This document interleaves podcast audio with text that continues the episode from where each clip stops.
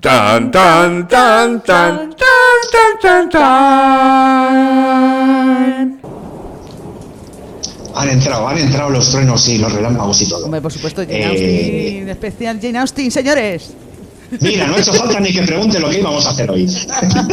es que no puedo evitarlo, tengo una Ya emoción por hemos, dentro. ya le hemos dado, le hemos dado y a tope. ¿Qué tal, Inma? ¿Cómo estás? Pues mira, aquí, con, eh, eh, como estás fuera, estás de vacaciones, que estás en la playa, Sí. he hecho un, un gañán, pero has querido Bueno, estar estoy en la montaña, estoy en la montaña, Ah, tienes estás mal en- los datos. Vale, vale. Sí. Yo, yo no por no darte más datos para que no buscaran tus fans eh, el sitio. A mí me da igual, Ah. eh, a mí me da igual, tengo aquí, tengo espadas en casa.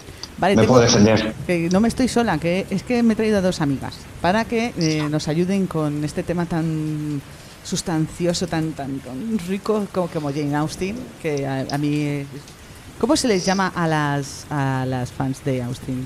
Janettes. Janettes. Janet. Janet, claro, claro, Janettes. Austinianas no, ¿eh? Creo que en español austenitas. ¿puede Austenitas. ser? ¿No? Ah, no sabía eso. Eh, vamos a ver, ¿tú quién eres? Eh, Preséntate para los niños de Petecor, porfa. Eh, yo soy Collari, editora de Universo Alternativo. Y, y bueno, vengo sobre todo porque nuestro primer libro fue una secuela a las obras de Jane Austen. Y también soy, soy una, una gran Janet, no voy a mentir. Janet, ok. Y tenemos a otra amiga que ya ha estado aquí en Petrecor. Yo ya Esta no, esta no es nueva. Yo no soy nueva, repito, por segunda, bueno, repito la primera vez. Yo soy Luisa y soy también, como Collari, super fan, muy Jane y soy profe de cine y de estudios de género en la universidad. Muy bien. Y me dedico también a escribir sobre eso. Y eh, tu podcast es uno de los más escuchados, que lo sepas. ¡Qué maravilla! No lo ¡Qué sé. maravilla! Como si te lo pones en bucle para que parezca No. que la gente te oye, pero... Pues Mira, no, pero cómo mira. disimula, cómo disimula, ¿eh? Me lo he oído 250 veces. Estás muy ocupada, yo sé que eso no lo haces, pero que me hacía gracia pensarlo. bueno, pues nada, estamos hablando con un tema eh, absolutamente alucinante como Jane Austen. A mí me vuelve loca Jane Austen. ¿Qué es lo que pasa con Jane Austen que todavía nos fascina? O sea, que tan difícil, que en una época tan diferente. Eh, póngase contexto, Collari, por favor. A ver, yo creo que hay varias cosas que, que han hecho que Jane Austen siga, siga ahora mismo, en 200 años después de su muerte. ¿201? ¿Va Sí. a ser ahora el 18 o 200? Es- eh, ¿No fue en el 2017 cuando hicieron 200 años? Sí. Ahora va a hacer 200 algo. ¿Algo? ¿Mm? Eh, no, y sigue, sigue estando en las mesas de novedades todos los meses, lo cual es algo que me parece increíble porque muchas editoriales de ahora no consiguen tener libros de ahora en las mesas de novedades, por lo cual es bastante fantasía que, que, que además autores que han denostado a Jane Austen ahora estén compitiendo con ella en la mesa de novedades cuando ella no ha sacado ninguna novedad en los últimos 200 años. Y se siguen haciendo adaptaciones cinematográficas, eh, series, o sea, no solo adaptaciones, digamos, literales de la obra en su contexto histórico, sino pues relecturas en, en el momento actual de, de su obra, así que es inagotable. Bueno, pero eh, si hay alguien que está, escucha Spetricor siempre y que no sabe quién es Jane Austen, ¿vale? Vamos a decirle que es una escritora de 1700, em, nació en 1775 y que no me acuerdo cuándo murió, pero qué pena que murió. Pues 40 El años 17. 41 después. años después se murió. 127. Sí, y, eh, y que hizo unas novelas que hasta ahora todas las chicas que yo conozco y chicos que conozco que las leen alucinan en colores, por unas cosas o por otras. O sea, no hay no hay nadie Sí, que sí, diga sí. eh, existe una calidad que no que es imprescindible. Yo creo que en su momento, ¿no? En su momento sí que hubo mucha gente que, que se metió bastante con ella. Y yo creo que también es en parte porque la gente no estaba acostumbrada a que las mujeres escribieran sobre cosas de mujeres. Y cuando digo cosas de mujeres no quiero decir cosas de mujeres, Sí. quiero decir la vida de las mujeres. Y también porque creo que no estaban acostumbrados a que la gente que no era rica escribiera. O les daba un poco igual, o de repente una persona que no era rica escribía algo que la, que la gente rica no podía evitar decir, madre, eso está bien escrito, entonces como que se enfadaban. Ajá. Y, y bueno, creo que es que, que sí, ahora somos capaces, o la mayoría de, de nosotros, de reconocer que Jane Austen era una muy buena escritora, a pesar de que creo que hay un conocimiento. Como que mucha gente piensa que Jane Austen escribe romántica y por eso mucha gente no se la lee. Es verdad. Mm, mm. Es verdad. Sí, Que es, sí, que sí, es- quizá. es ciertamente que el amor existe en las novelas de Jane Austen, eso es indudable, pero habla de muchísimas más cosas. Yo, yo creo que era economista. Bueno, el amor existe en, en prácticamente todas las novelas. En todas sus Es decir, novelas, Es es uno un de los leitmotiv. grandes temas universales, o sea, que siempre se toca, pero los temas que toca Jane Austen son súper variados. También lo que tú decías de que a una gente y a otra le atrae por distintos motivos, la galería de personajes que tiene es tan diversa. Es. Es una observadora de la naturaleza humana muy aguda. Muy. Y, y luego también, como dice Collari, eh, la gente no estaba acostumbrada a que en ese momento era una persona muy informada. Ella- aunque eh, hay ese aspecto, digamos, venía de la- ligereza. una burguesía, no, no una burguesía, Sí, sino una aristocracia baja, Sí. donde comían todos los días, tenían una cama, quiero decir, estaban Do- bien alimentados. Y donde se informaba de lo que pasaba en el mundo, porque hay opiniones sobre temas muy diversos. Mm. Sobre, por su- para empezar, sobre el estatus de las mujeres en el momento, porque Sí. todo es una crítica a, a la situación de las mujeres, pero luego también opina, por ejemplo, sobre la esclavitud, que es el momento en el que se empiezan a plantear los debates para acabar con la esclavitud. Es. Creo que es en Mansfield Park que, Sí. que hay bastante abierto el tema de, de la esclavitud y luego se retoma, ¿no? También, por ejemplo, en, en la serie de Sandington vuelven a hablar Es del verdad. tema. Es decir, ¿Qué os ha parecido? Eh, ¿Está A mí, me a mí me ha gustado, a mí me ha gustado. Yo todavía no me la he terminado, así que no voy a opinar hasta el final. Vale, pero sí, pero se, se palpa, palpa, se palpa un poco a Austin. Ahí- ahí es su Se espíritu palpa, totalmente. sí. Es que además eh, lo, estuve lo, lo estuve leyendo hace poco que la persona que terminó la novela de Sanditon fue su sobrina. O sea que- Entonces entiendo que estaba en la sangre un poco. ¿eh? Sí, no, y porque sabía, y eh, era la que se carteaba con ella, que Creo quería que hacer, sí. que ella quería hacer también una, un, un- bueno, ya, estas son cosas de frikis. Eh, sí, eh, vamos a ver, eh, Jane Austen es una persona que vive con su familia, tiene una vida más o menos burguesa campestre, pues vamos a dejarlo así. Su padre era clérigo, la formó a sus dos, a su hermana Cassandra y a ella como un chico, porque daban clase también a, y pues seguramente que ellas estarían ahí, ¿no? No lo sé. Eh, para las personas que van a, a introducirse en el mundo de Jane Austen, ¿cuál es la primera novela que se tienen que leer? Mm. A ver. Uy, A este ver, no se quiero- queda callada, ¿eh? No, no, porque digo, no, no quiero ser típica, pero es que yo creo que hay que ser típico en este. en- Sí, creo que aquí hay que ser hay típico. que, y, hay que captar. y hay que captar y hay que leer Orgullo y Prejuicio. Sí, La primera, ¿no? Yo creo que sí. Yo creo que hay que leer Orgullo y Prejuicio. Sí, sí. es Yo creo que orgullo. Y Prejuicio te atrapa porque las emociones que toca son muy intensas y de ahí ya un poco cada uno investigar. Es que cada, cada una tiene cosas distintas. Hablando de orgullo y perjuicio, y perdóname, Guillermo, Guillermo, ¿sigues ahí? ¿Estás tú ya? Sí. Sí, sí, sí, sí. vale, sí. vale, es que por si acaso la cobertura, ¿eh? no era por otra cosa. Eh, tengo para vosotras dos eh, dos audios de Orgullo y Perjuicio, uno de 1940, Ujú. escrito por Aldous Huxley, y dos Qué mujeres fuerte. más eh, de guionistas que hacen la adaptación de Orgullo y Perjuicio, que vaya huevos que hay que tener para ser los primeros en hacerla, Sí, sí, sí. y se nota un mogollón, ¿eh? Y los trajes son horribles.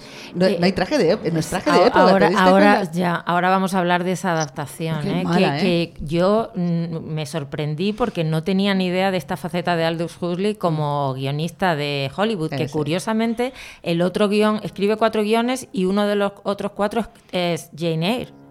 O sea, que es que es muy fuerte. Muy fuerte.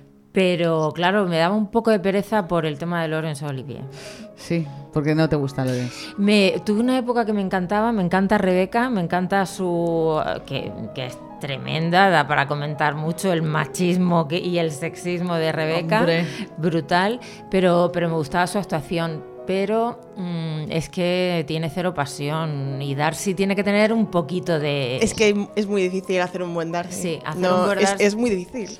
Vale, vamos a poner... Este, este es demasiado, este quizá es, es demasiado, está en la, en la lejanía. El vestuario es súper pomposo. Sí, que era como lo que el viento se llevó. Sí, no, sí, era, sí. no era de rollo, rollo ordeano, no, No. no tiene Sí, nada me, de... me- me llamaron mucho la atención los, los, los sombreros, aparte de que se tuvieron que gastar una pasta en tela para todos los vestidos, eh, la- los sombreros tan rimbombantes que lleva la gente y que me da la impresión de que las cosas en aquellos entonces eh, se podían parecer, pero no, Que no, que no, quizá que que no. no lo refleja, no lo refleja tal y como era, ¿no? Que no, que no, que 1900 la de 1940 es, es espantosa. Es que yo creo que cogieron la época, que eso pasa mucho realmente. Nosotros cuando estábamos, o sea, yo admito que soy la primera que me dices época victoriana, regencia, no sé quién, Y- me quedo como lo- un co- poco traspuesta. Sí. Pero es verdad que cuando el ilustrador que nos hizo la portada del libro de viejos amigos y nuevos amores, Mm. que se llama Íñigo y es una fantasía, Es eh, preciosa, es precioso. cuando me estaba mandando la documentación para la portada,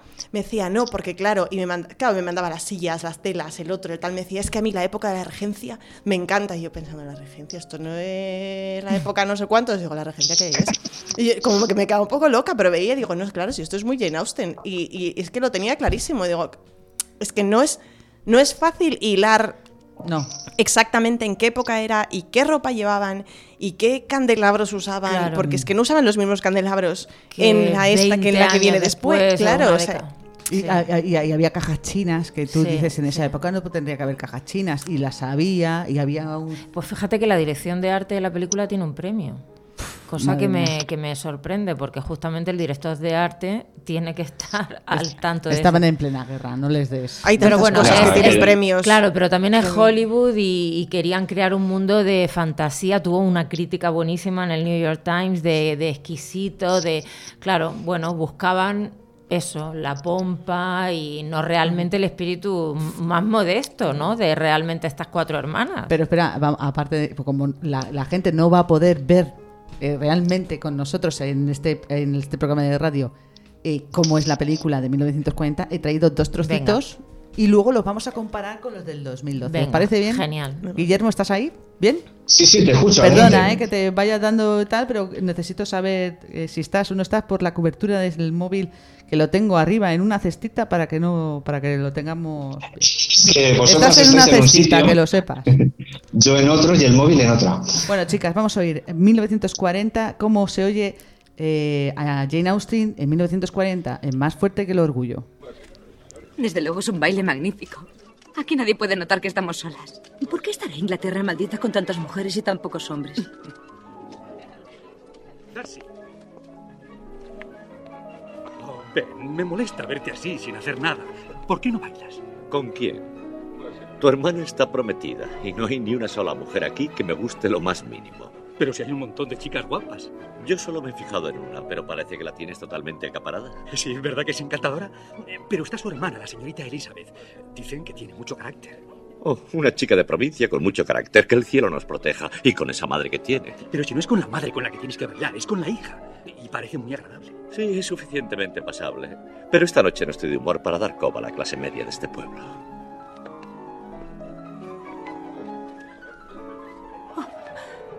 ¡Qué hombre tan encantador!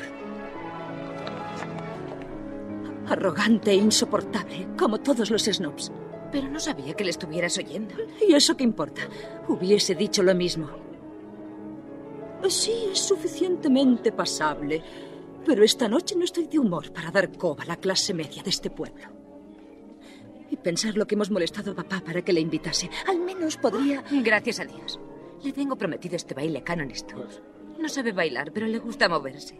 Y así me sacará de aquí.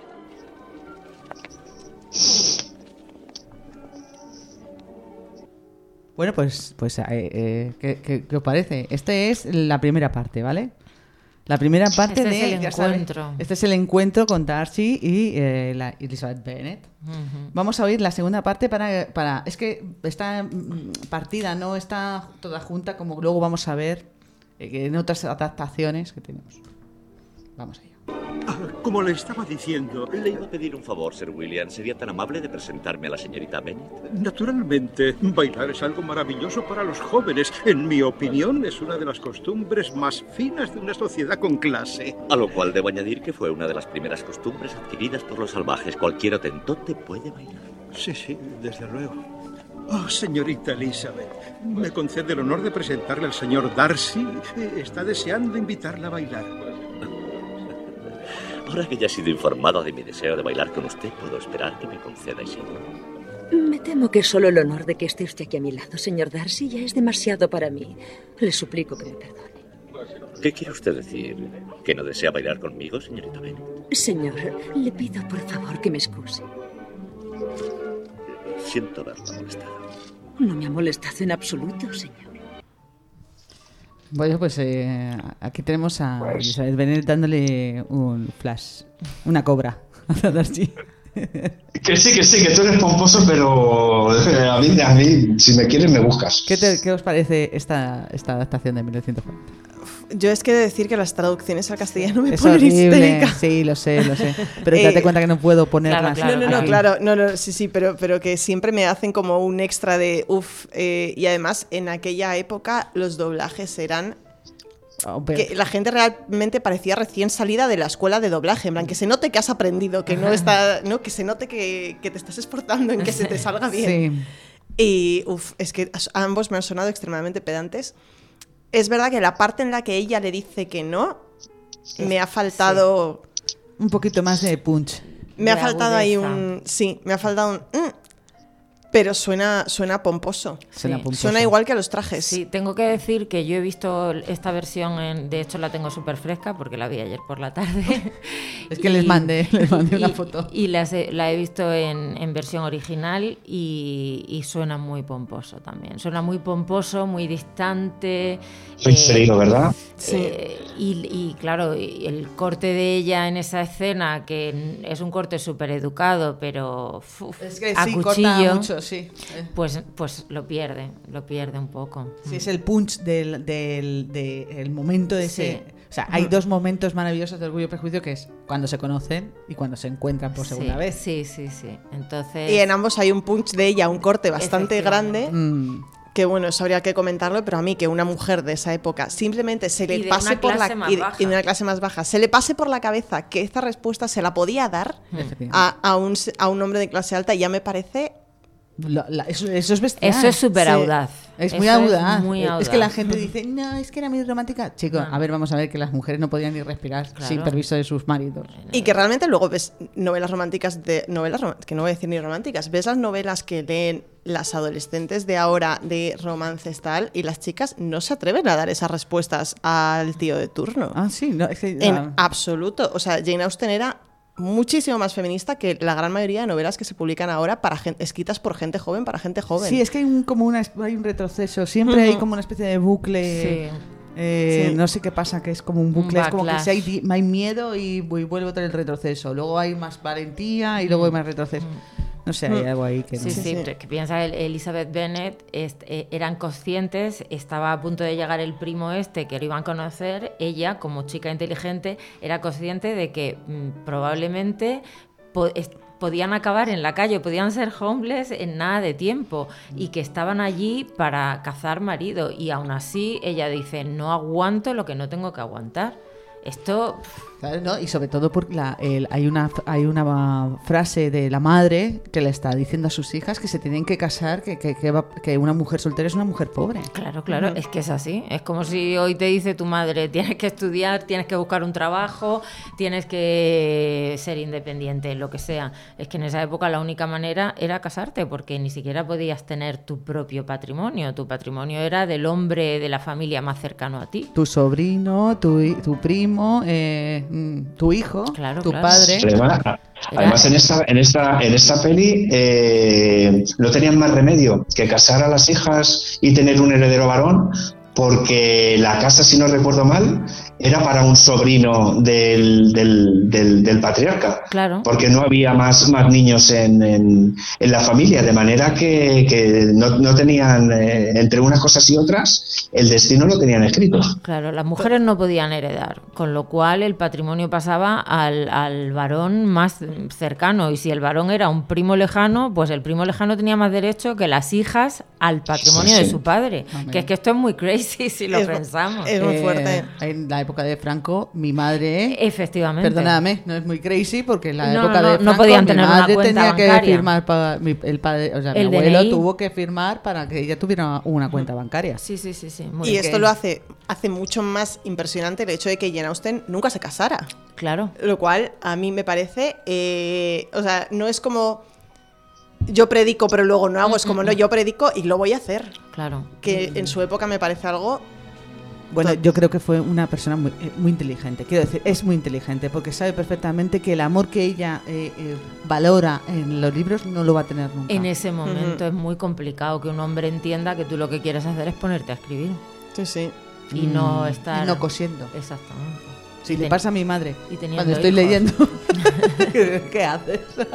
Claro. En aquella época es, es imposible para un hombre concebir que una mujer pudiera ser libre.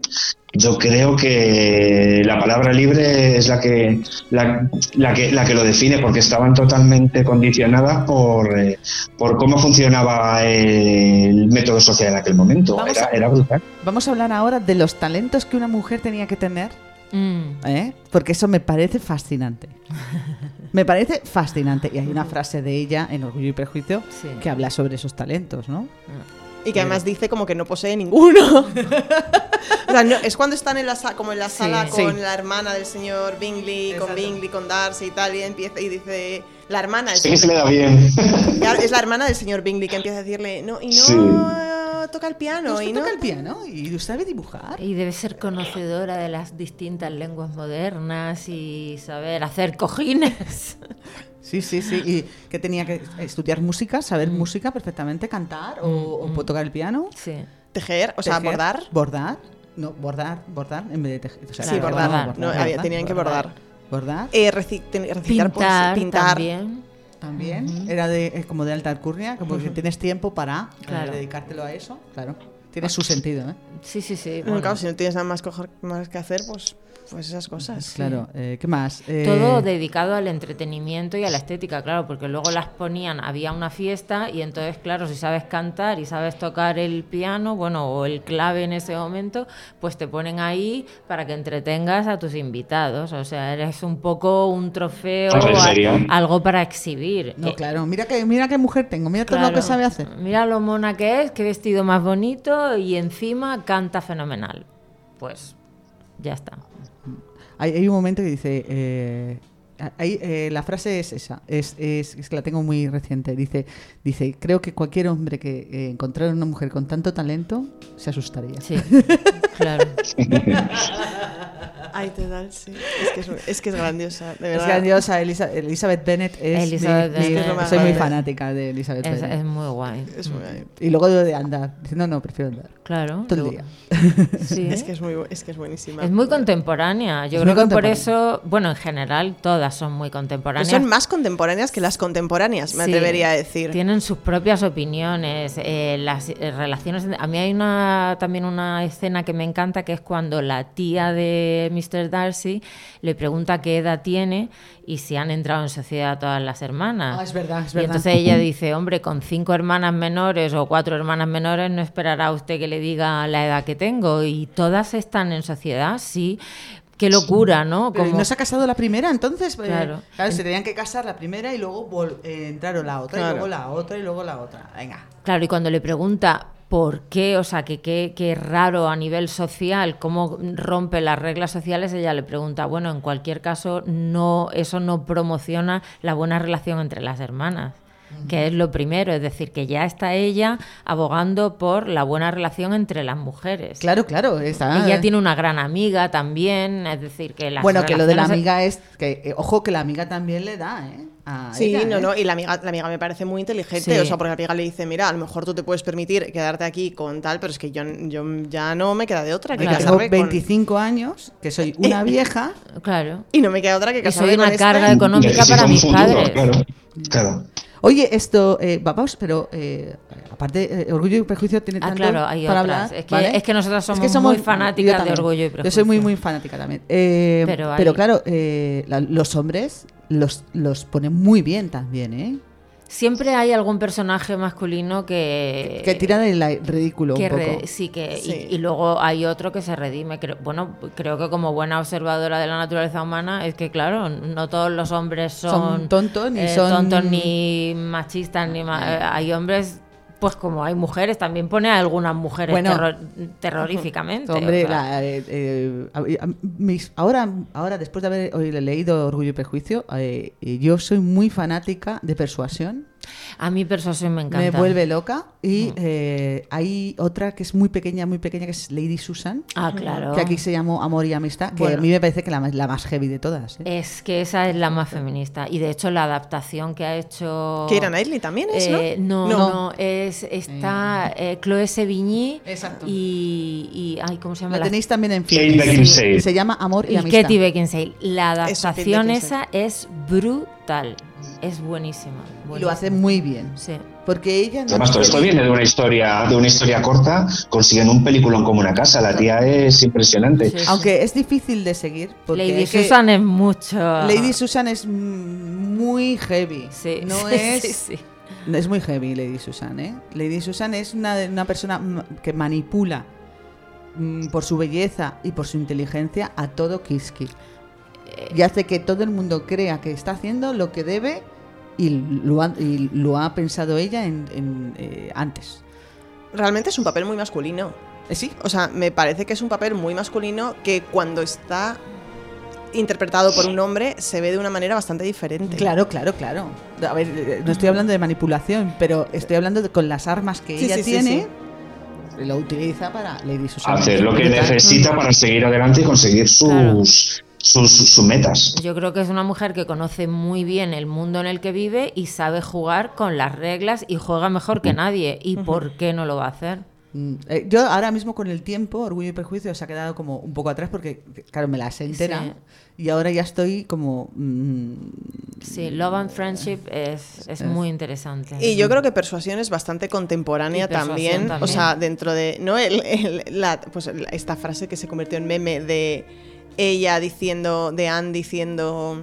Ya tengo 27 años, no, no tengo trabajo, no prospects, no soy una carga para mis padres, que define bastante bien toda una generación. entera, sí, sí, sí, es, un- es una nini. Es un poco es una el, el Sí, sí. personaje del entusiasmo de Remedio Zafra el- Sí. Anne en, en Persuasión, ¿no? Una mujer que, bueno, tuvo la oportunidad de tener un amor, pero en su momento no tenía la cabeza para eso. ¿No? Que la y persuadieron, le dijo, no, no, este tío no tiene dinero, Claro. no te va a poder tal. No siguió su propia intuición y, y se ha quedado ahí un poco, pues, en un limbo. Claro, es que son ocho años y ella se supone que ella tiene 24, eh, la pilló con 17. No, 27 tiene ella. 27. Ella tiene 27 Sí, y está, está cerca de los 21. 30, Sí, 27 o es verdad, 28. O sea, ya sí. está en las últimas. O sea, ya está, Está- para morirse. es una ¿no? mujer madura, Sí, digamos. sí, es una vieja para. es- Ya no es clueca, es Claro, gallina clueca claro. para la época, ¿no?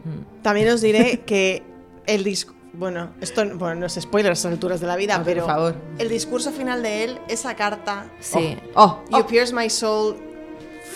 Yo después de ver eso digo, es que que- ¿quién se va a enamorar de un hombre de ahora? Si es que no tiene sentido. No, no, no, es que Es esos sentimientos y tan Es- profundos. Sí, sí. O ¿Dónde sea, y el- están esos hombres es- austianos, por favor? Y el hecho, a mí lo que me sorprende es el hecho de que no les diera miedo en absoluto de decir eso. Es como, te lo voy a, es, lo siento así, te lo voy a soltar. Sí. O sea, y además queda como muy bien. O sea, muy bien lleva.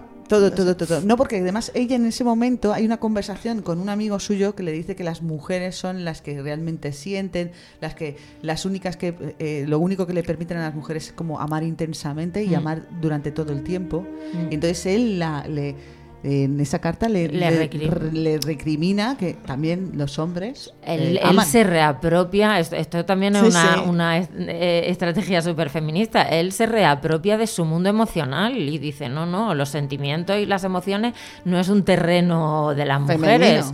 Eh, los hombres también tenemos eso y yo de hecho lo reclamo, Mm. es una posición... Guillermo, Sí, tú sí. como chico, eh, como chico, ¿cómo ves a los hombres en, eh, eh, con Jane Austen? ¿Cómo los ves? Mira, os, os- os pensaba, os pensaba decir que precisamente este, mm, de- de- de- esta forma de vomitar los sentimientos que, que- que- que tenían a la hora de, de- de escribir cartas o de decir lo que sentían, eh, hace que, que se note más si cabe eh, cuando un hombre lo buscaba por conveniencia, porque se había hecho mayor o porque era un hombre que tenía mucho dinero y buscaba esposa, o cuando lo decía eh, realmente porque lo sentía. Porque lo poco, lo poco que yo he visto y que he leído estos, estos días eh, es lo que veo, que era brutal, efectivamente, como decía Collari, me parece, me parece increíble que se pudiera hacer así, cuando, pero me parece increíble porque ahora mismo no es lo habitual, ¿no?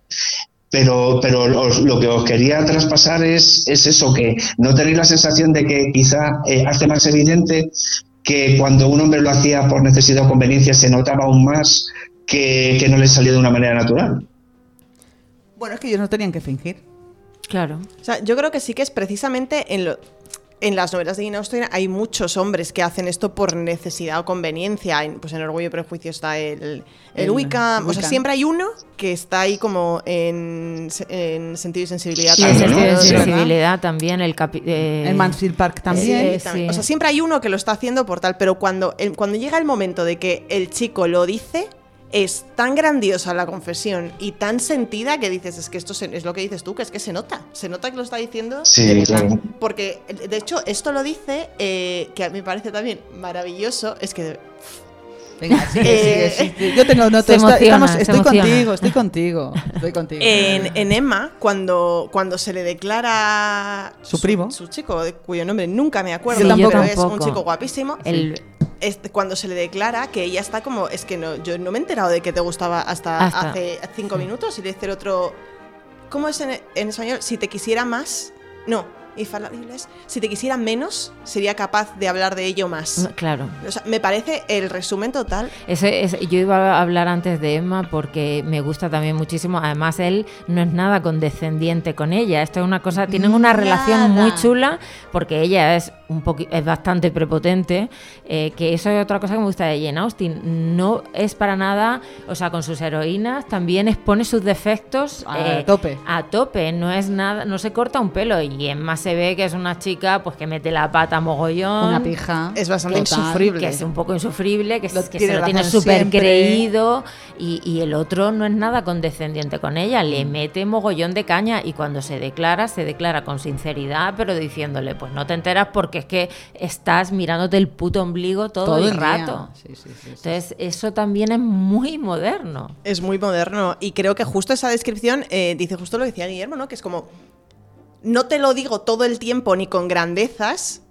Porque si, o sea, si te quisiera menos, te lo diría con todas las grandezas. pero Claro, claro. me- es que me parece muy Sí, buena. Esa sí. frase me parece tan buena, Es tan que- buena. es que- no, es que eh, trata a los, a los personajes por igual. Sí. Mm. Es que es, es tabla rasa para todos. No hay, no hay condescendencia en ninguno. Todos, todos lo hacemos mal. Y eso dice mucho de, de quién era ella y de cómo pensaba Esa ella. capacidad que tenían, yo creo que tenía mucho tiempo para pensar. Es que sería una persona callada o no, no lo sé. Se relacionaba bien, yo creo, dentro de dentro Yo- que la familia no fuera muy, muy, muy rica, yo creo que sí que había un mundo como para poder reflejar todo esto. ¿no? Mm. Mm, a ver, sus hermanos eran eh, militares navales, eran Claro, ella era una mujer que, bueno, aunque fuera modestamente, pero estaba man- mantenida de, al- de alguna manera. eh, su familia eh, apoyaba su, su escritura, le dejaba tiempo, con lo cual, pues en todo el día no tenía otra cosa que hacer. Yo tengo un libro de cartas de Jane Austen, eh, que hay, eh, hay unas cartas súper cachondas, pero cachondísimas, de hemos estado otra vez en una eh, reunión de té. Si hubiese o- o algún otra persona, por lo menos nueva, sería menos insufrible. claro. Claro. Siempre lo mismo, Es madre que es mía. grande, de verdad. Es grandiosa, es grandiosa. Eh, es- dicen que era el alma de, de la casa, que, que- que- que sus sobrinos y, su- y los, y, los, y los niños nada más que querían que estar con ella, porque Claro. estaba todo el día de risas con Yo ella. creo que sería muy divertida y no creo que fuera callada. Yo creo que ella expresaría, su- por lo menos en, en intimidad o en confianza, sí que expresaría sus opiniones y serían pues muy agudas y muchas veces un poquito cañeras. Sí, sí, tiene Con lo pinta. cual eso es divertido. Sí, sí, sí. Eh, y, y se metía con la gente, pero va bien, quiero Sí, decir. No, sí. no, eh, no tenía ese punto de malicia, No, pero no, no, no. siempre eh, le daba ese toque. Qué pena, no me he traído los libros aquí, pero hay Sí. unas cartas que habla sobre. eh, le hizo una poesía a su, una amiga suya de lo grandiosa que era. Y dice, eres tan grandiosa que la Inglaterra se te queda pequeña.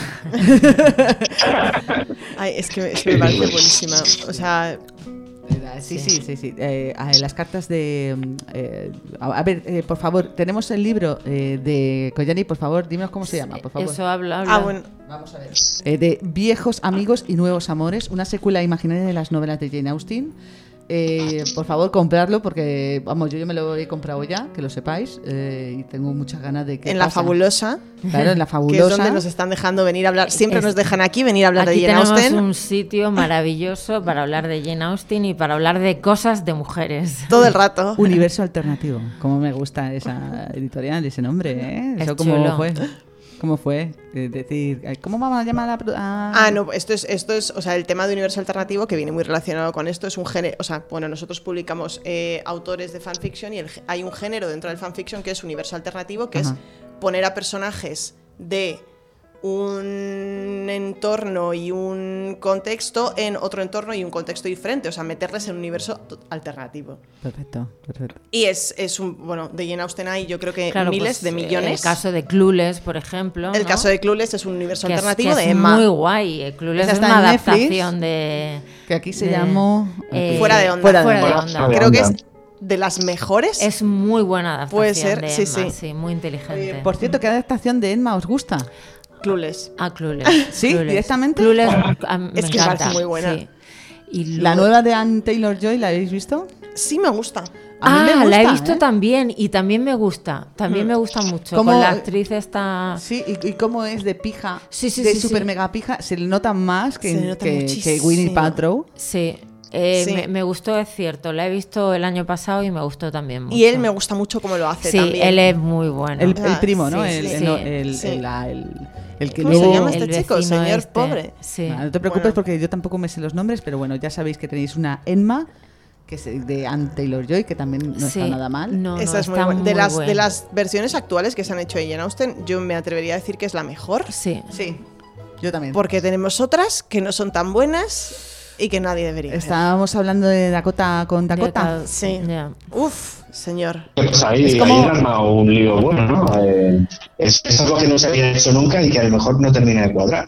No, Sí. no, es que es como ver a Bridget Jones. Pero mal, Pero peor. mal. A mí no me gusta Claro. Bridget Jones, he de admitir, yo sé A que mí la tampoco gente me la adora. gusta. Yo, a mí- yo tampoco soy fan de Bridget Jones. A mí no me gusta, pero es... Pero Pero tiene el alma de Jane Austen. Eh, una- quizá la, pri- la primera película tiene algo del espíritu, pero eh, eh, cómo evoluciona Bridget Jones No. es no es ni siquiera una parodia, es un pastiche, en el sentido literal que se entiende como recurso literario del pastiche, que es intentar la parodia y fallarla. Entonces se convierte en un pastiche que lo que hace es totalmente ridiculizar eh, algo que es muy irónico y muy inteligente. Entonces, sí, yo Oye, estoy por ahí. cierto, se nos ha olvidado. ¿Queréis oír en- eh, la del Ay, sí, 2005? sí, sí. Que, Ah, que bueno, hemos visto claro. esa es la de- que nosotras amamos. Hombre, es que yo creo que Orgullo y Prejuicio de 2005 es hay muy buenas adaptaciones del Orgullo y Prejuicio, sí, pero la de sí. 2005 Hay Colin Firth, hay Eh, muchísimos. este es un audio un poco largo, ¿vale? Que A lo ver. sepáis, estáis, eh, pero es que merece la pena. No he podido cortar nada porque todo me parecía prodigioso, Vale. ¿vale? O sea, yo lo siento. o sea, podría ser cualquier audio de la Pe- peli, ¿verdad? Casi.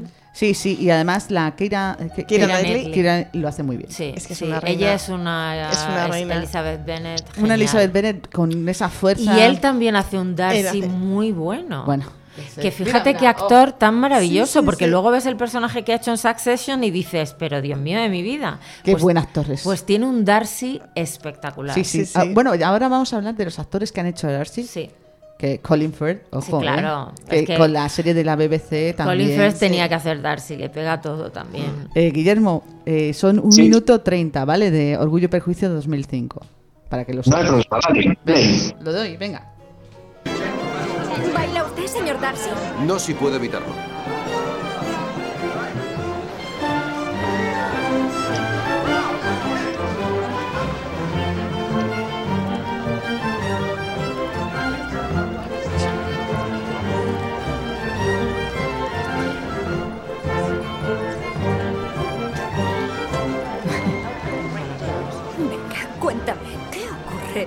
Estamos muy lejos de Grosvenor Square, ¿no es cierto, señor Darcy?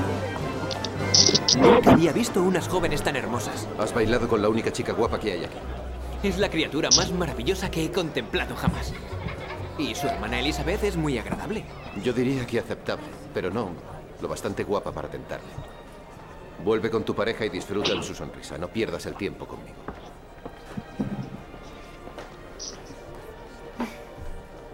Tienes suerte, Lizzie.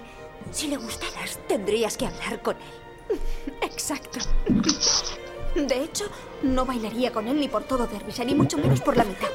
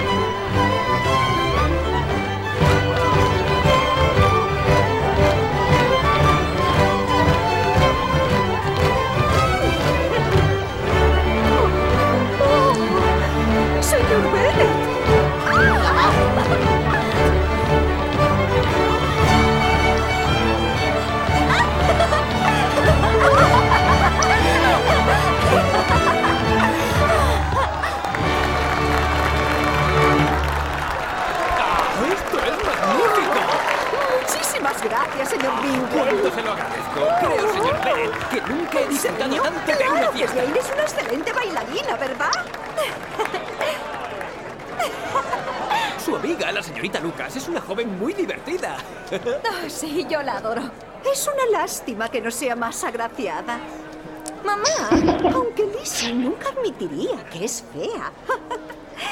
Naturalmente es mi Jane, la que está considerada como la belleza No, del mamá, lugar. mamá, Cuando favor. tan solo tenía 15 años, hubo un caballero tan enamorado de ella que yo estaba segura de que le haría una proposición. Aunque sí le escribió unos poemas muy bonitos. Y con eso acabó todo. ¿Quién sería el primero en descubrir el poder de la poesía para matar el amor? Yo creía que la poesía era el alimento del amor. De un amor sólido, tal vez. Pero si no es más que una ligera inclinación, un mal soneto lo mataría en el acto. ¿Y qué recomienda para fortalecer el afecto? Bailar. Aunque la pareja sea apenas aceptable.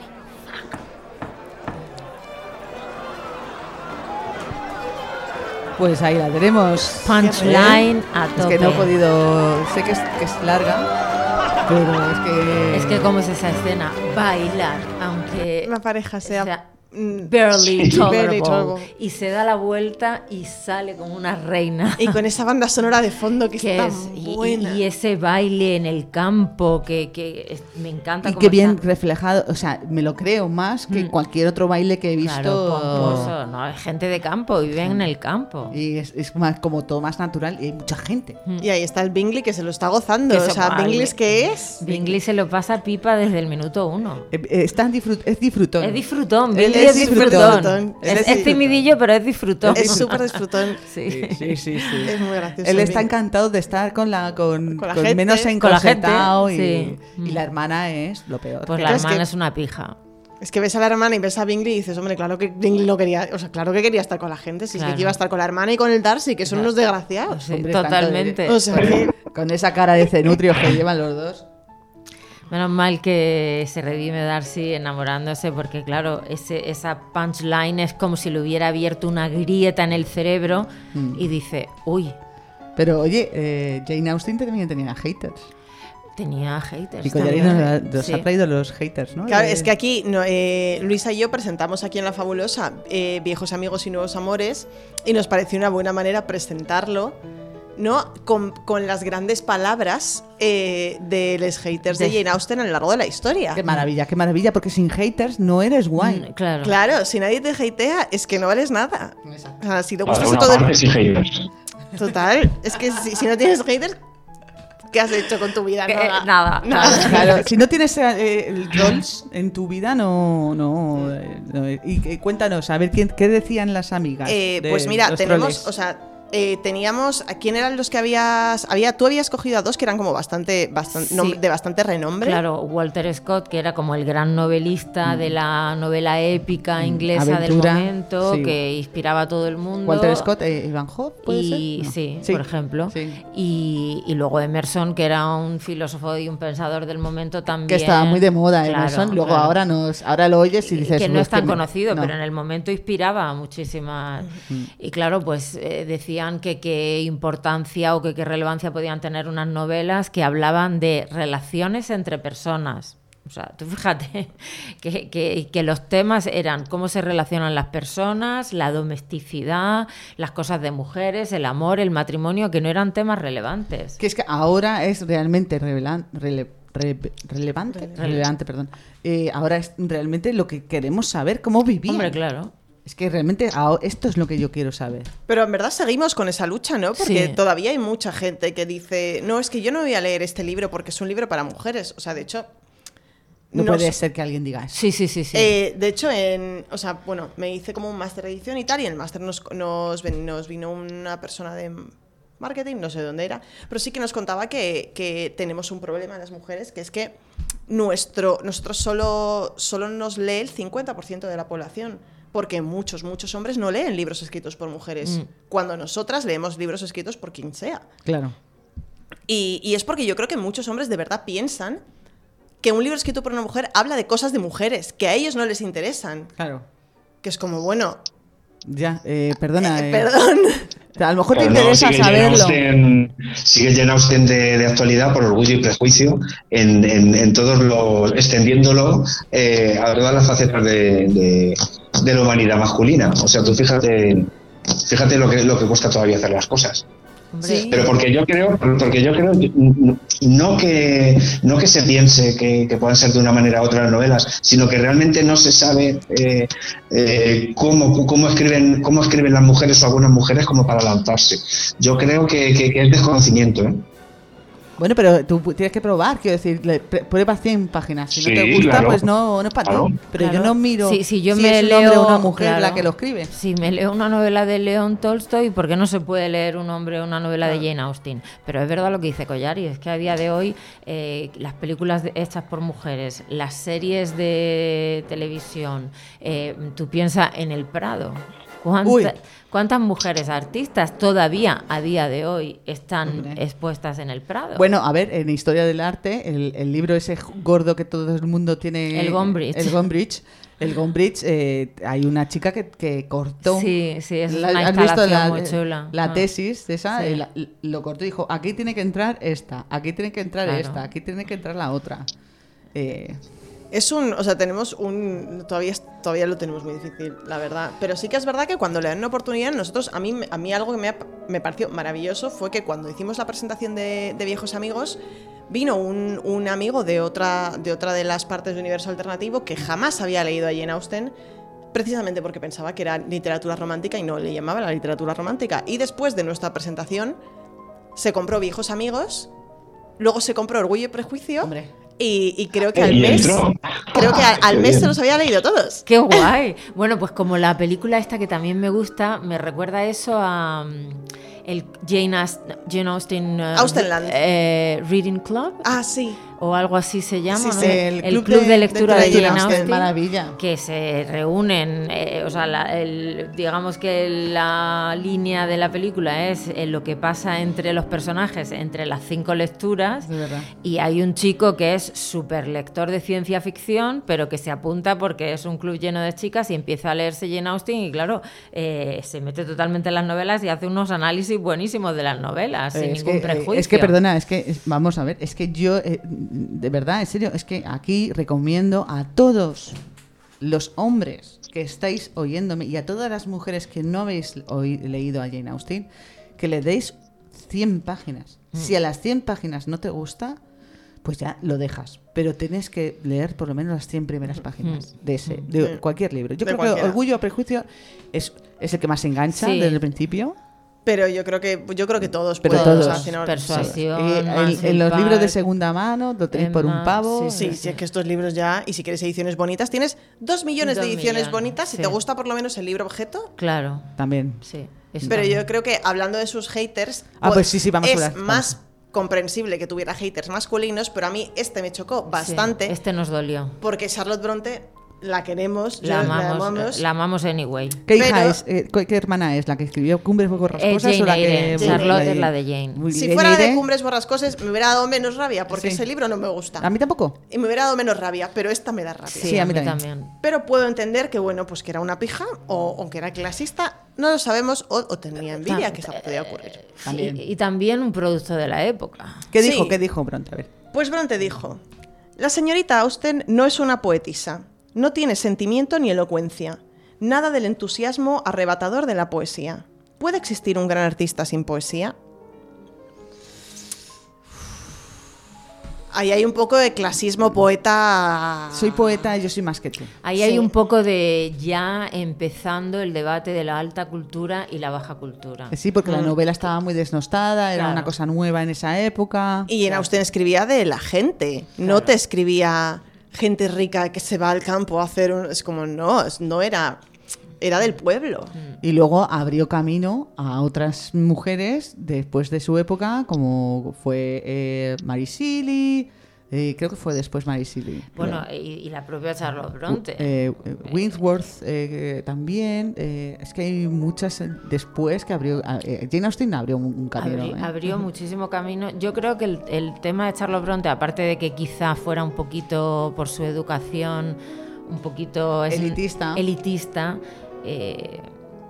pues estaría también influida por el hecho de que todavía solo las mujeres que tenían acceso a hacer algo eran muy pocas y había una competencia brutal, Brutal. entre ellas. Brutal. Como que solo hay sitio para una. Entonces, en lugar de apoyarse, era denostar a la otra como... O tal vez también fue por publicidad. A saber, es que eso también cosas. puede Claro. ser muchas cosas. Eh, yo sé que eh, a, a mí lo que me- también me fascina de todos los las, eh, libros de Jane Austen es el dinero. El dinero es un Está tema súper importante. Tú- sí, tú has dicho antes que se habla de que son libros de economía y es verdad. Son El- libros de economía. Ajá. Es, sabes, y por Jane Austen se sabe cuánto tenían de renta la gente. Sí, sí. Y cuánto cobraban y cuánto valía una cinta del pelo. Y debido a eso hay grandes economistas que han sabido cuánto valía el dinero en esa época. Se habla mucho Gracias de dinero porque ella está hablando de supervivencia. Es que es todo el rato, igual cuando dicen, no, es que son las románticas, como, no, no es romántica, es supervivencia. Claro. Sí, no, no. Y te va contando de eh, las mujeres no pueden heredar, tenemos este problema, ¿qué va a pasar? Cuando mi padre se muera, ¿a dónde voy a ir a, a parar? ¿Me van a echar de la casa? Efectivamente, Eh, sí, sí. ¿Qué va a ser de mí? Y, y- y- y sobre todo que las mujeres no podían ser románticas e irse con cualquiera. No. Era completamente nefasto para la familia y para ellas. Quiero decir, para Por eso, todos. por eso me ha encantado, me ha encantado la película esta que os decía de Lady Susan, la de Amor y Amor y, Amor y amistad, porque realmente hacía lo que la, la película, en la novela no lo sé, la, la- la- la historia corta no lo sé, pero la película lo que refleja es una mujer eh, fuerte que tiene las cosas claras y que pone todo de manera que, que- que se quede que se quede a su favor, ¿no? Y es y, y es muy es muy valiente en una época en la que eso no era lo normal o, o era lo que peor visto estaba. Y bueno, y es mi Sagitario favorita. que era Sagitario, eh, nació un 17 de diciembre. Eh, ojo, eh, cosas que tenemos que saber. El- la influencia que tiene Jane Austen y sus libros, en, no ya en la literatura, porque ya sería eh, hablar de libros, pero sí en el cine, cómo vemos reflejado mm, ese alma de Jane Austen. Eh, ¿Conocéis alguna película que os guste que, o, o que no os guste? Ojo. Yo creo que, el- o sea, yo por ejemplo soy gran consumidora de comedia romántica básica, o sea, bien. de Sí, comedia sí. romántica estándar. Por supuesto, por supuesto. Y voy a atreverme a decir que el 80% de las comedias románticas Sí. son, por un lado u otro, una versión de Orgullo y Prejuicio. Totalmente. Mm, hay momentos de que le odio, pero luego le Pero quiero. luego, ese, ese que en el mundo del fanfic y ahora se ha extendido, se llama el Enemies to Lovers, Sí. que es como primero no nos llevamos nada bien y luego ta- eso nace de orgullo y prejuicio y hay diálogos que son sacados de orgullo y prejuicio. totalmente. Es una cosa que de verdad se ha llevado al, al mundo del cine, pero que es que no termina. No. No, el tema de la tensión, una, una, claro, ella sabe mantener muy bien la tensión. En, en ese sentido tiene como una mente cinematográfica. Total. Porque maneja la tensión hasta el último momento. Es decir, hay tensión entre los dos personajes desde el minuto uno, desde que se encuentran en el baile, pero está que va, que viene y. Y luego te lo cuenta con todo, eh, con unos detalles como, como pequeños detalles de sus manos se crisparon Sí. en ese momento. Y, entonces- y tú, "Ay, lo siento, Y mientras tanto te está hablando que es por un tema de clase, que eso también funciona mucho, ¿eh? el tema de las relaciones pues interraciales, entre clases, eh, entre ricos y pobres. También es un Romeo y Julieta, si lo piensas, Venga, en, sí. en un momento dado.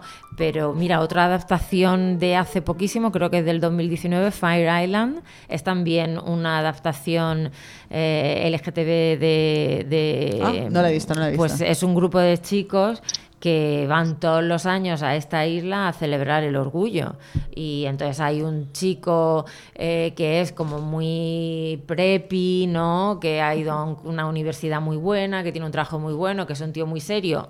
Y su grupo de amigos gays que son súper pijos. Y luego está otro grupo pues que son un poquito más locas, si puedo Sí. decirlo. Entonces, claro, es impensable que entre esos dos se- se- tribus se mezclen. Y sin embargo, pues surge el amor, ¿no? Pero con muchos prejuicios. ¿Cómo se llama esa peli? Eh, Fire Island. Y de hecho, el director de fotografía es un eh, eh, español que está, un, un, eh, iba a decir filmmaker, un, Sí, sí, un empieza. cineasta que, que vive en Los Ángeles. Mm, Hay muchos españoles viviendo Sí, en Los sí. Ángeles Mm. ahora mismo.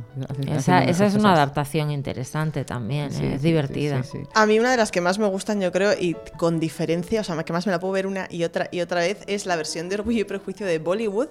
Oh, que qué es buena. La de Ah, Bride, sí. Bride and Prejudice. Cuenta más sobre eso, cuenta más sobre eso. Eh, pues la protagonista es Aishwarya Rai, que No es que sea guapa. es que es como de otro ser humano. O sea, Eso, es- eso, eso es, es un alienígena. o sea, yo no sé dónde la han sacado. No lo sé. Pero su, los genes es que dieron en la diana en todo. Sí, sí, total.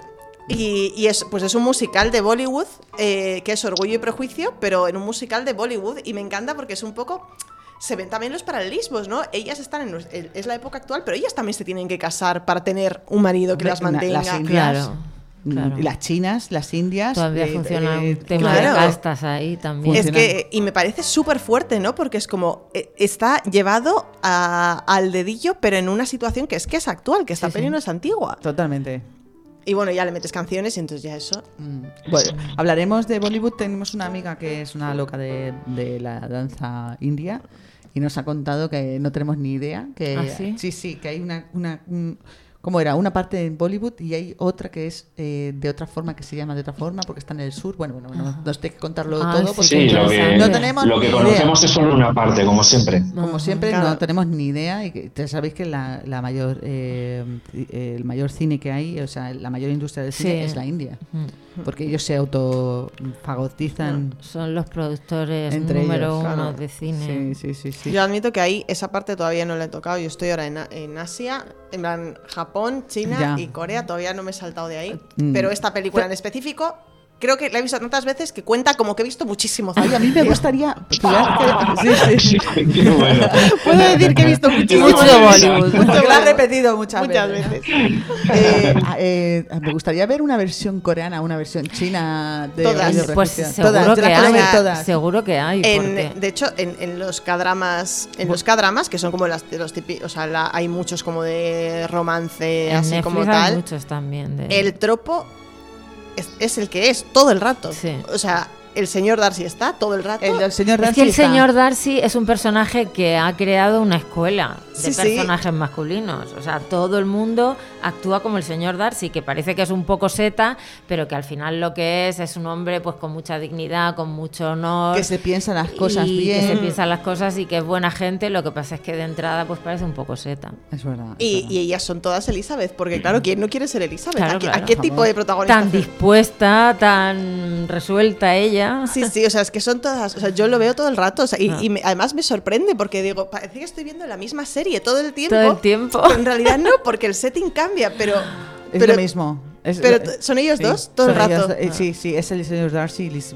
Todo Sí, el rato. Sí, es verdad, es verdad. Y, y creo que eso se traslada. O sea, es que el- es- la dinámica de estos dos personajes y, los, y el personaje masculino que siempre suele como destacar o ser un poco más tal es el señor Darcy siempre.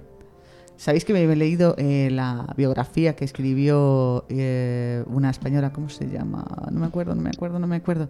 Eh, ah, bueno, eh, leí una biografía de, de, de Jane y dicen que las gafas que ella utilizaba han podido analizar su AD el ADN, la piel y tal, y es que se murió envenenada por, una, por un medicamento que tenía mercurio. ¿Ah, sí? Sí. Ah, eso no sabía. Que, eh, sí, se murió envenenada por un medicamento que le... Sí, es verdad, porque se puso muy enferma y, y- Sí, se enseguida recuperó y luego volvió otra vez. a- volvió y Fue por un medicamento que, te- que contenía mercurio.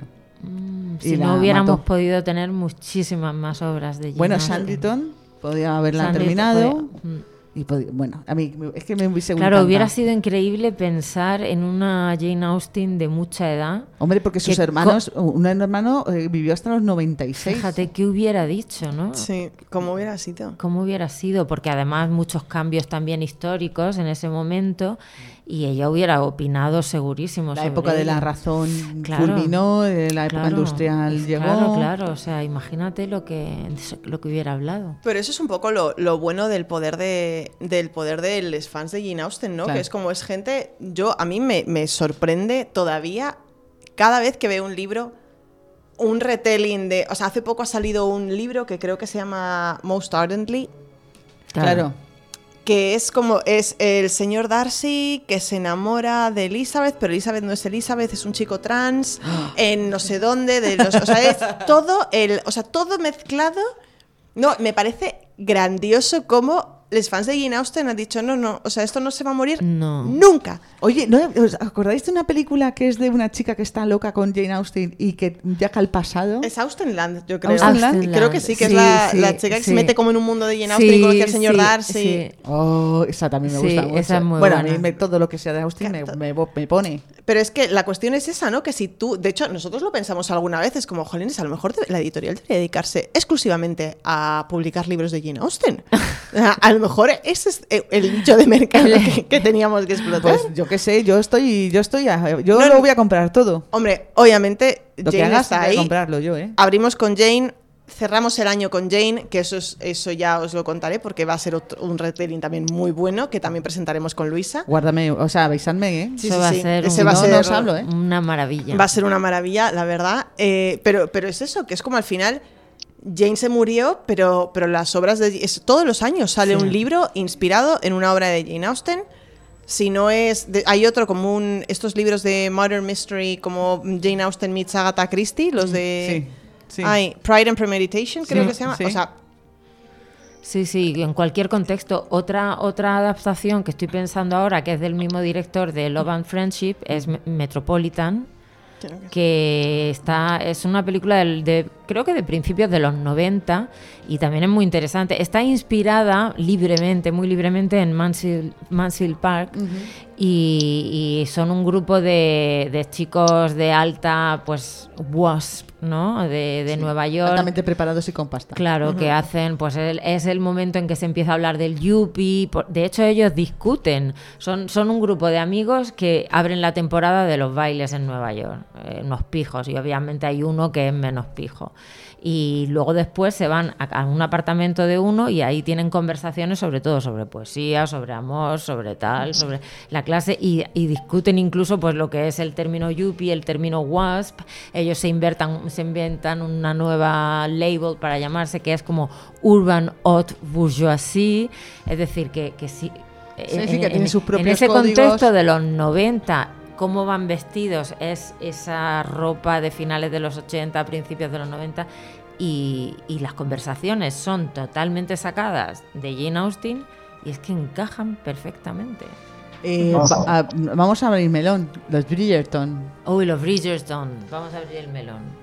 yo creo que los Bridgerton coge el, el mismo tropo de Darcy y Elizabeth y además es que lo repiten todas las temporadas, lo cual me parece surrealista. O sea, no se molestan en cambiarlo porque en la primera temporada es lo mismo, Sí. el- él, ella, que no, que sí, que no sé qué, no sé cuántos, y en la segunda es exactamente el mismo tropo, lo cual Sí, yo la segunda no la pude aguantar, tengo Yo tampoco. que decir, ¿eh? La primera me la cargué, o sea, la primera vi, la primera vez que empecé a verla, el primer capítulo, dije, puff, y lo dejé. Y luego la volví a ver y dije, bueno, mira, Más vestidos de época, estoy viendo sí, algo es bonito. entretenido, lo, me parecía interesante que hay un montón de diversidad racial que no se menciona en ningún momento, con lo cual... eso Gracias pare- a Dios, porque Sí, no hace falta claro. decirlo. Eh, eso me pare- eh, Hay muchas parejas de diferentes edades, hay parejas de diferentes eh, orientaciones sexuales, entonces eso me parecía interesante.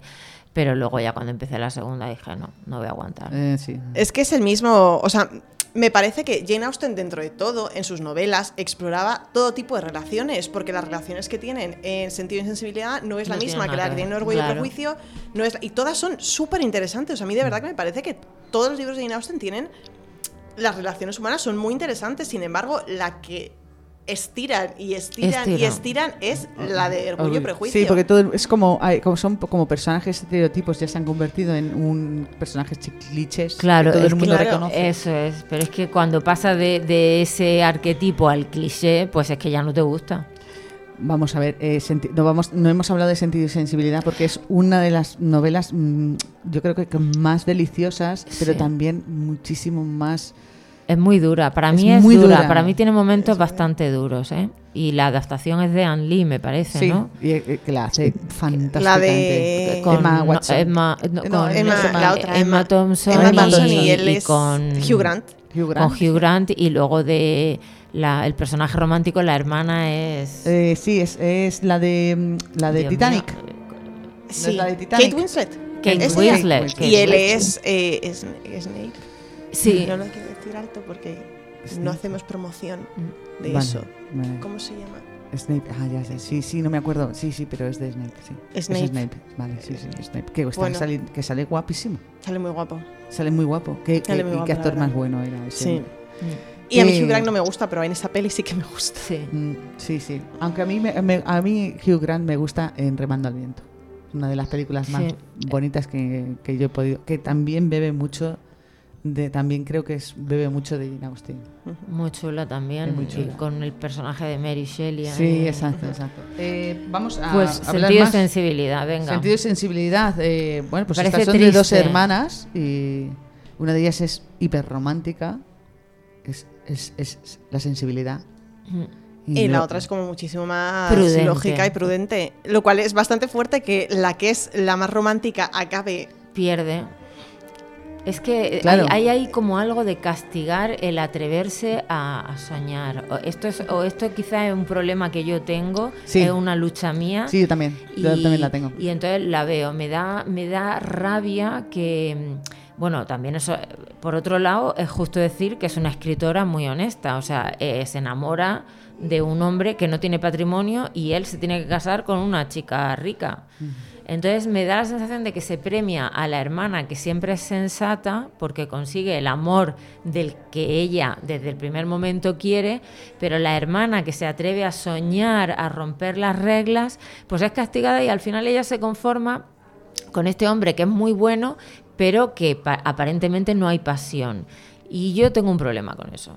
Pero yo creo que es muy la época también. Sí, o sea, sí, ella sí, te está enseñando que en su Te está época tampoco que- podías Claro, soñar y desear. Hombre, por favor, acordaos de Mary Shelley, que fue todo un escándalo, era un escándalo cuando se escapó con, con Shelley. Con Shelley, sí, Tuvieron sí. una hija eh, y ellos no se casaron No nunca. Quiero decir, eso fue. Sí, sí, sí. O sea, no podías salirte mucho del, No podías del este porque salirte, como te sí. salieras, no te iba a salir. O sea, no te iba a salir bien y si te salía bien ibas a sufrir después. Claro. O sea, era todo un. Es, es una novela realista, no es romántica. es muy un realista. realismo puro y duro. O sea, si no tienen que acabar juntos, no acaban juntos Claro, y ya está. punto pelota. Pero es verdad que el personaje del raciocinio, el, el- el lógico, en Mansfield Park también pasa. Sí, Eh, es una Fanny- chica muy virtuosa, Fanny, es, Price. es muy virtuosa. eh, hacer una obra de teatro. ¡Oh! ¡Qué locura más grande! Hacer una obra de teatro en la casa. Y admito que ahí había, había un personaje que me gusta muchísimo de esa obra, es Mary Crawford. Sí. Ella y el hermano, o sea, los dos me parecen adelantadísimos a su tiempo. Muy y a- adelantados. Y a los dos se les deja. Sí. O sea, como que no se les da un final Mm, abier- mm, cerrado. Mm. Y, y la, y Sybil Brighton, la autora de Viejos Amigos y Nuevos Amores, coge el personaje de Mary Crawford y dice, no, no, yo es que a esta chica le quiero dar un final porque a mí esta chica me parece que tiene mucho potencial. Es verdad. Y desarrolla el potencial de Mary Crawford muy bien, sin caer en los clichés de Jane Austen, que es algo que a mí me parece que los que hacen retellings de Jane Austen caen todo el rato. Y, y Sybil Brighton consigue seguir la línea de Jane Austen sin copiar ninguno de sus clichés, que es muy bueno, y a Mary Crawford le da un cierre, pues que me parece que es bastante el que ella se merecía. Sí. Es verdad, es verdad. Eh, eh, vamos a, a- vamos a cortar ya. Llevamos una ¿Ya? hora y nueve, pero Es que, podemos mío, seguir, podemos es que seguir hablando, ¿vale? Pues de- si nos ha faltado la Austen- mitad. nos- es que Espera, nosotras espera, de Jane. Austen podemos hablar años. Ya, yo también, yo también. A ver, yo también, ¿vale? Yo también. Eh, Seguiremos. En Seguiremos. filming tenemos Orgullo y Perjuicio, la buena. Sí. Tenemos Sandington, la serie, la, la, mm, novela que no ella no terminó, Que pero que merece- luego siguió su sobrina, que no está nada mal, a mí me gusta. No, está muy bien, está muy bien. Amor y Amistad, que es Lady Susan. Que hay para- que verla. Lady Susan es grandiosa. Es verla, grandiosa, lo que pasa que necesitas escucharla y estar atenta a todo lo que dicen Sí. porque todo Dios está mío, es que el, el diálogo es densísimo. todo está eh, Es como Mrs. Maisel, van súper rápido. No, Tienes no. que estar ahí súper al- es, es como por un submarino, o sea, te están atacando, pero te eh, hay un submarino que te está torpedeando y no Sí, lo sabes. sí. Eh, es- esas son las conversaciones que tiene Lady Susan con todo el mundo. Mansfield Park. Mansfield Park. Hay una, sí, esa adaptación de Mansfield Park está bien. Y luego tenemos en Disney Plus eh, una u- eh, puesto Jane Austen y me ha salido la primera El perro del hortelano, que me parece que sí. Me parece que sí. Bueno, mira. Que me parece que el tiene el personaje espíritu de, Jane de, Austen. sí, la- el personaje femenino del perro del hortelano es una tía también muy sí, sí, es Sí, muy Jane, ¿eh? Es muy Jane, es muy Jane, yo sí, creo que es sí. cierto.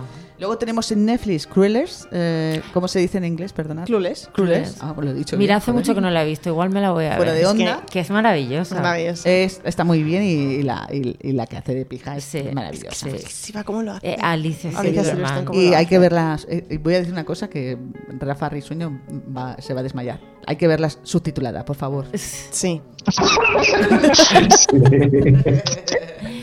Y en, Va por Prime, ti, Rafa. y en Prime Video está la otra de Emma que tú has dicho antes. Efectivamente, eh, pero no, ya no está para- Ah, ya, ya no, está. está. gratis. Ah, Ahora hay que vaya, pagar. hombre. Ahora hay que pagar porque yo la quería ver de coger un coger un trozo de Enma de, Ah, de pues Winnie la- Paltrow y otra de tal, pero había que Ahí pagar y dicho no.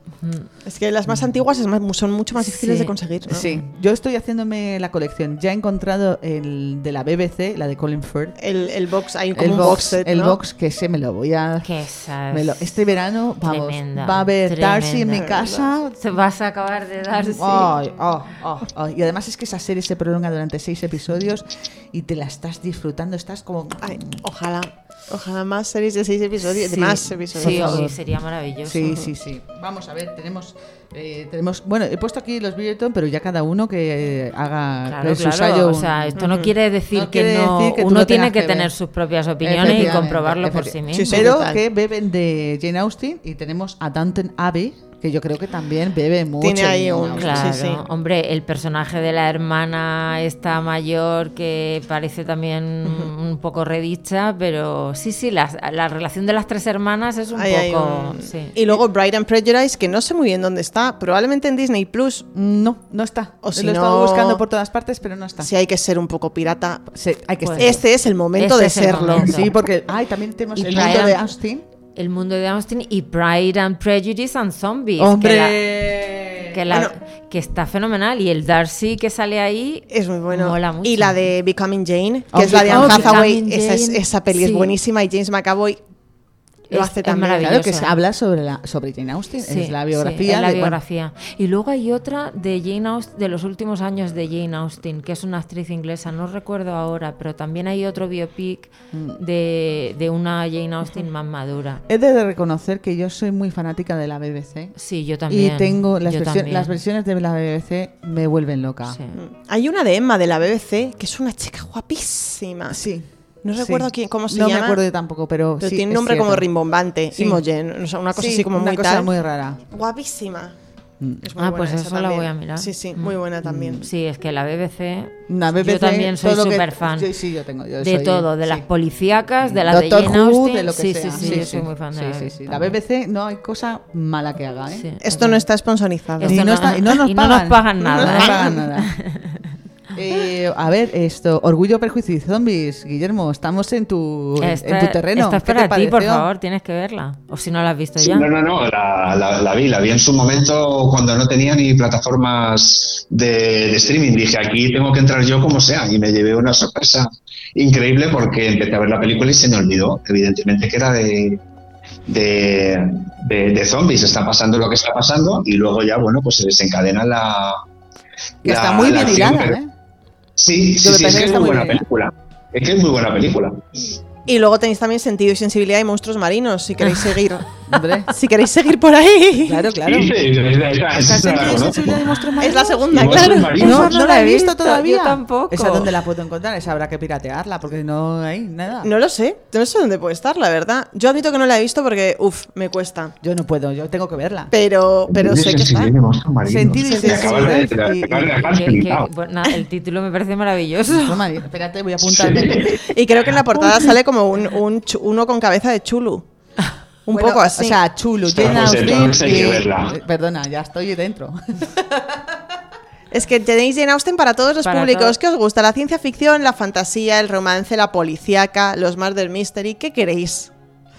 ¿Qué queréis? Efectivamente, pues nada, eh, esperemos que os hayamos eh, instruido un poco en Jane Austen, que os hayamos dado un poco el amor para que, para que la, la leáis, por favor, Sí. y veáis sus películas y que si os gusta que la leáis, porque es que leerla es aún mejor, porque te lo estás imaginando todo y tu imaginación es mucho más guay que cualquier Te película. abre el mundo. Muchísimo más guay. Y bueno, yo ya que estamos aquí, pues lo dejo en primicia. Claro, te- Venga. Que en septiembre nosotros publicamos eh, Pride, un remix de Orgullo y Prejuicio de Ibiza Boy, que es una autora medio americana y medio haitiana. Y está ambientada en el Bronx y habla un poco pues de la gentrificación de cuando la gente rica empieza a mudarse pues a, a los barrios barrios. Ahí están Y- todos mis Oh, temas bueno. juntos y no puedo esperar a leer esa novela. Y es una familia medio haitiana, medio dominicana, que es, son, no son los Bennett, tienen otro nombre, pero vamos, Benítez, que para el caso. Muero. Eh. Bennett Benítez. Y se mudan a su familia, eh, se mudan a su barrio los Darcy.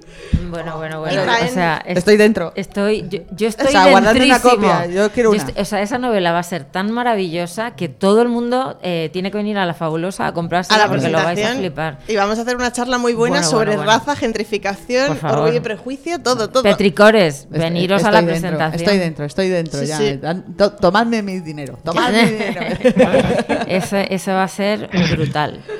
En fin, bueno chicos, que nos tenemos que ir, que un besito grande. Eh, ¿Os lo habéis pasado bien? No, muy Muy- bien. vamos, fenomenal. yo no me quiero ir. Pues no, si no nos vamos. quedar aquí en esta cuevita No, de no, la fabulosa. No nos vamos, ahora seguimos hablando de Jane Austen y ya está, no hay problema. Si yo estoy eh, ahí, o sea, Hasta septiembre. hasta septiembre si quieres. Porque vamos a hablar también de, de eh, esto, el, el momento de niñas alocadas que hay, pero esto ya después estamos en offline, de niñas alocadas en Jane Austen. Porque está la que está loca con las enfermedades. Sí. Bueno. El tema de la. Sí, sí, sí. La que, la que está como una puta regadera y que no entiende nada de nada y que es como una loca, como una quince, Sí, sí, una que quiere que vayan las cosas como una de, una de las hermanas también de, de Elizabeth, que es un poco Asperger, que está. Sí, la- ¿no? la Mary, Mary, la Mary es un poco Mary es que está ahí. Asperger. La madre siempre está con los nervios, que se va a desmayar. Pero- O sea, ahí hay muchos temas. de El la padre locura. con las corrientes de aire en Enma, o sea... Sí, es verdad. Las corrientes del aire. Sí, sí, sí, a mí sí. me fascinaba lo de las corrientes de aire. Bueno, que nos tenemos que ir. Sí. Guillermo, di adiós, por favor, que eres tú el encargado de decir adiós siempre. Antes lo que pasa es que joder, cuando empecé sí, me, sí que me duraban las despedidas un cuarto de hora y al final no sé si la madurez me ha llegado a simplificar. Eh, chicas, muchísimas gracias por, por esa fuente impotable de, de- de historias y de derivaciones eh, que, que me hace muy feliz porque si bien eh, a, a esta mujer, a Jane Austen, la rechazaba todo el mundo, ha terminado permaneciendo eternamente. Así que eh, es, es una, creo que debemos, que debemos agradecérselo, eh, leer, ver sus películas y emplazaros a otro día a seguir hablando de este tema. Así que muchísimas gracias, un beso gordo. A vosotros, Luisa, a vosotros. Pues adiós, lo hemos pasado fenomenal. Yo estoy encantada de estar aquí con vosotros y hablar de Jane Austen. Pues yo, muchas gracias por invitarme. Eh, en este paseo he conocido a muchos fans de Jane Austen, así que esto me parece maravilloso. Yo soy fanática. Y muchas gracias por invitarme también. Muy feliz de estar sí. aquí. Pues nada, eh, seguiremos eh, con tu libro y cuando lo saques haremos un Jane Austen 2. ¡Bam! Bien. in 1958.